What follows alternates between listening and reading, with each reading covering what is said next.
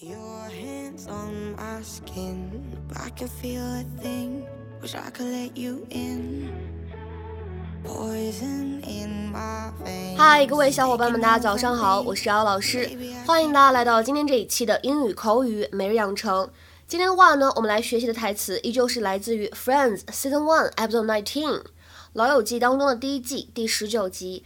我们先来看一下这样一段台词：Hang on, hang on, does Aunt Monica get a say in this? Hang on, hang on. Does Aunt Monica get a say in this? Hang on, hang on, does Aunt Monica get a say in this? 稍等一下，Monica 姑姑对此事有发言权吗？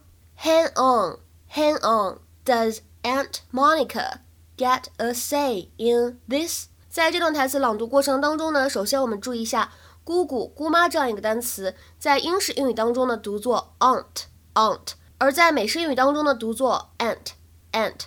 再来往后面看，get a 可以连读，而且大家如果练美音的话呢，当中可以有一个美音浊化的现象，就会变成 get a get a get a say。 All right, I've got to go. Come on, Marcel. Come on. Yeah, we're gonna go take a bath. Yes, we are, aren't we? Yes, we are. They're still just friends, right?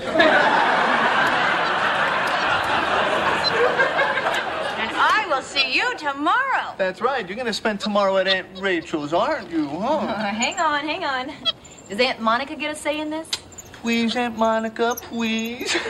oh, unclench. You're not even gonna be here. 首先呢，先来说一下这里的 hang on，我们之前呢在节目当中已经讲过了，它的意思呢可以理解成为稍等一下，to wait for a short time。比如说，hang on a minute，I'll be with you in a moment。hang on a minute，I'll be with you in a moment。等我一下，马上就来。 那我们今天节目当中呢，重点学习的表达是 get a say in something，或者呢 have a say in something，都可以用来表示在某件事情上面呢有发言权。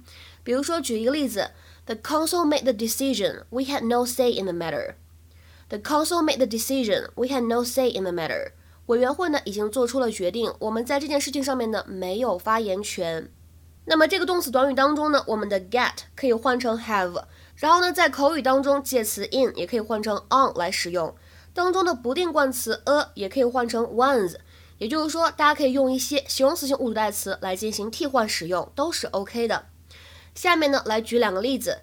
第一个，residents are being given a chance to have a say on the future of their town。关于整个小镇的发展，镇上的居民们被给予机会，各抒己见。Residents are being given a chance to have a say on the future of their town。再比如说，I'm speaking now, you can have your say later。我现在呢正在说话呢，你的意见可以过一会儿再说，或者过一会儿再发表。I'm speaking now, you can have your say later。那么既然讲到了这样一个表达，我们来给大家补充一个非常相关的，叫做 the final say。什么意思呢？最终的发言权，最终的决策权。当每个人呢都发表完自己的看法之后，这个人呢最终拍板。最终做决定，就可以说他有 the final say, the responsibility for making a decision, although other people can give their opinions first. 比如说，在雇佣相关的事宜上，老板呢拥有最终决策权。你可以说 the boss gets a last say in hiring. 那么这里的 say 呢，也可以换成 word. The boss gets a last word in hiring. 大家呢，如果之前学过新概念第一册，应该对这句话还蛮熟悉的。在课本当中的第八十九课 Lesson Eighty Nine，我们的最后一句话是 Women always have the last word. Women always have the last word. 女人们呢总是最后说了算。就比如说在很多家庭当中呢，都是妈妈说了算，而不是爸爸说了算。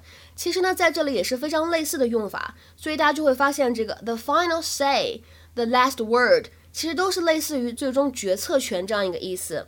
那么说到这里的话呢，我们的新概念第一册第三单元的视频直播课。在七月十八日的时候呢，就要正式开课了。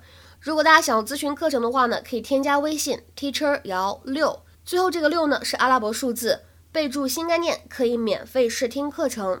那么在今天节目的末尾呢，我们来看一下刚才视频片段的最后，这里 Ross 他说 unclench unclench，这里怎么理解呢？这样一个祈使句，其实 unclench 它本身指的是松开或者撬开的意思，在这里呢对 Monica 说，意思实际上是怎么样的？相当于 relax，别这么紧张，哎，这样一个含义。今天的话呢，请同学们尝试翻一下下面这个句子，并留言在文章的留言区。The best thing about working for a smaller company is that it finally feels like everyone has a say in how it should operate. The best thing about working for a smaller company is that it finally feels like everyone has a say in how it should operate.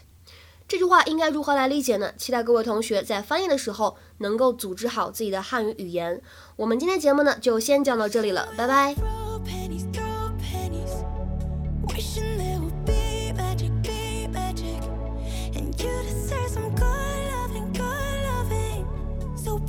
Don't you wait for